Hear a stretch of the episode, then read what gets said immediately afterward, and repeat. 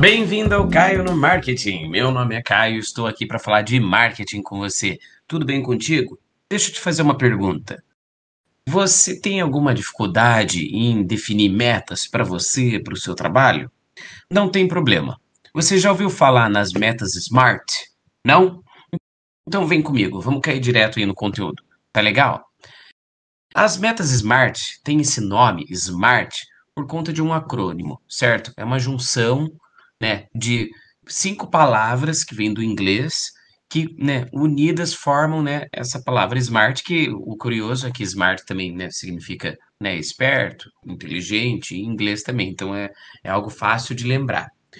As metas smart é, foram desenvolvidas por, por uns três profissionais chamados George Doran, Arthur Miller e James Cunningham, é, em meados dos anos 80, num artigo, e o objetivo deles na época era, era criar um método para estabelecer metas de forma mais fácil e confiável, certo?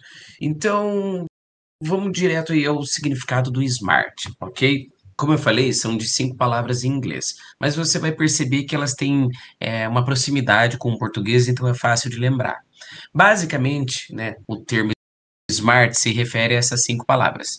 Specific, né, que traduzindo seriam específica, né, específicas, específica, measurable, ou seja, mensurável, attainable, atingível, relevant, relevante. E time-based, que é temporal. Ou seja, as metas SMART são metas específicas, mensuráveis, atingíveis, relevantes e temporais, ok? Então, essas são as cinco variáveis, são cinco, é, é, as cinco partes que compõem o, né, a chamada meta SMART. É legal? E, e, por que, que é interessante? Porque cada um, uma dessas variáveis, ela, ela, ela se encaixa com a outra, assim, ela, ela sustenta a outra, tá? Então, vamos pegar um exemplo, aí para ficar um pouquinho mais claro. É como utilizar né, a meta Smart. Digamos que você tem uma loja virtual e você né, gostaria de aumentar as vendas, certo? Então você estabelece uma meta de vendas, seja para a loja, ou para um produto, ou para uma categoria de produto. Então, né, se a gente olhar para o lado né, da primeira variável, que é específica, né, o quão específico é essa meta?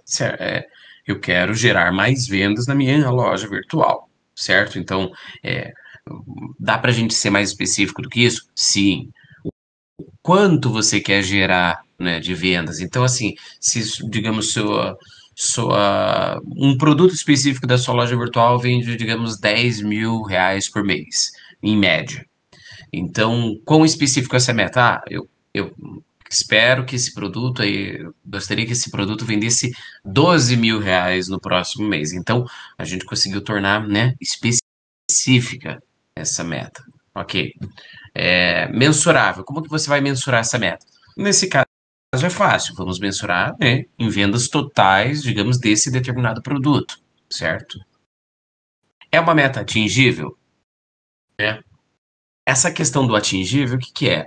É, muitas vezes, é, gestores estabelecem, às vezes, metas irreais, é, a, colocam uma meta muito acima do, do, do que é possível.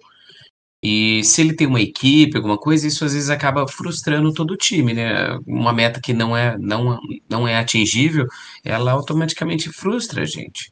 Então, a, a questão da variável atingível é isso. É preciso, né, estabelecer uma meta que ela esteja, né, baseada no que é real, no que é possível. Então, digamos, né, voltando no exemplo, se o produto vende em média né, 10 mil reais por mês, é, subir a meta para 12 mil, não fica né, algo né, fora da curva, é algo possível sim. Diferente de estabelecer uma meta, digamos, a, o produto vende em média 10 mil e você querer vender 100 mil no mês seguinte. Então, 12 mil está dentro. Então, é atingível? Sim. Certo? Então, a terceira variável seria isso. É relevante? Né? A quarta variável. Vamos pensar, né? Você quer aumentar as vendas da loja virtual, você escolhe um produto específico para aumentar as vendas dele. É, isso é relevante, né, para o negócio? Com certeza, vender mais, lucrar mais, então é relevante sim. Então a quarta né, variável seria isso. E a quinta variável, que é a questão de ser temporal, é que a meta precisa ter um prazo, certo? Um pra, né, se for uma meta que não tiver prazo ou tiver um prazo muito extenso, é muito provável que, que haja procrastinação, que, que a meta não seja muito levada a sério, né? O pessoal empurre com a barriga. Então é preciso ter um prazo. Então, né, se a gente olhar, as metas SMART são isso. É você especificar bem, você ver, selecionar uma meta que seja relevante, em vez de apenas trabalhar com metas, digamos, de forma estética, algo que fique bonito em relatórios ou para apresentar à diretoria, mas que para o negócio não, não, não tem um benefício nenhum. Né? É pensar em metas que, que tenham um prazo aí para né, para instigar você e a equipe a correr atrás, certo?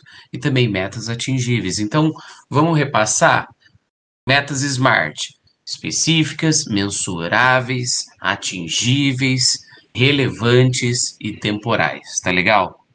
Pense nesse termo. Né? Tem muito conteúdo aí na internet que explica das metas SMART, não tem, da, da meta SMART, não, não tem muito segredo, tá? E é algo muito legal para você aplicar tanto no seu negócio quanto na sua vida, com metas pessoais, certo? Objetivos, né? Digamos, você quer aprender algo novo, aprender um hobby novo, uma atividade, você pode utilizar aí do método SMART para facilitar a tua vida e estabelecer metas aí para você também. Tá legal? Espero que você tenha gostado desse conteúdo. Se gostou, é, compartilhe, né, avalie, enfim. E me acompanhe aí até o próximo episódio, tá bom? Um grande abraço e até mais.